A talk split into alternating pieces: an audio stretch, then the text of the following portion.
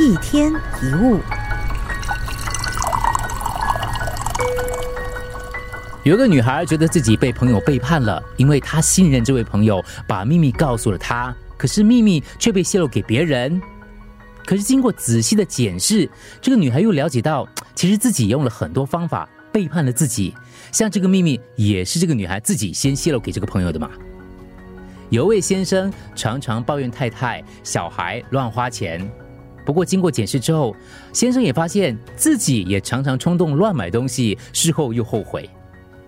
有一位员工常常埋怨同事做事不负责任，后来他进一步检讨自己，才发觉原来自己也不想担负责任。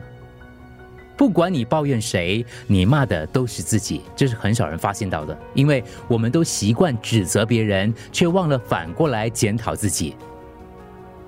一个朋友最近很烦恼，问他，他就说了：“我不晓得我哪里做错了，为什么办公室的同事总是要欺负我，再不然就是要占我便宜。”那他们是怎么欺负你、占你便宜的呢？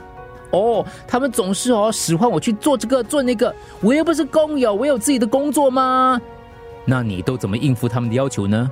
哎呀，有什么办法呢？我当然只有答应了。这也是我最不满意自己的地方，我很讨厌自己这么懦弱。这就对了嘛，对不对？为什么你会受伤？因为你的内心预留了一个空间给人伤害。为什么让人踩在头上？那是因为你自己常常趴在地上。人我之间的互动都是自己造成的。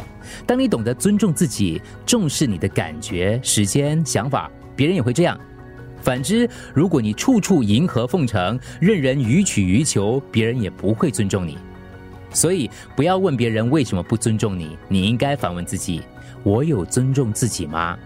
不要说别人为什么看不起你，你应该反问自己：我有看重自己吗？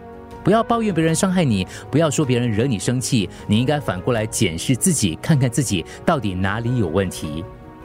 因为早在西元前三百多年，孟子就说过：“行有不得，反求诸己。”意思就是，当事情不顺心的时候，不是去要求别人，而是要向内求。你必须看自己在做什么，而不是看别人对你做了什么。诊断出别人有病，并不能改善你的病；说别人讨厌，也不能让你讨人喜欢，因为一开始你的方向就错了。一个有反省能力的人，才有改变的可能。一天一物，除了各大 Podcast 平台。你也可以通过手机应用程序 Audio 或 U F M 一零零三 SG slash Podcast 收听更多一天一物。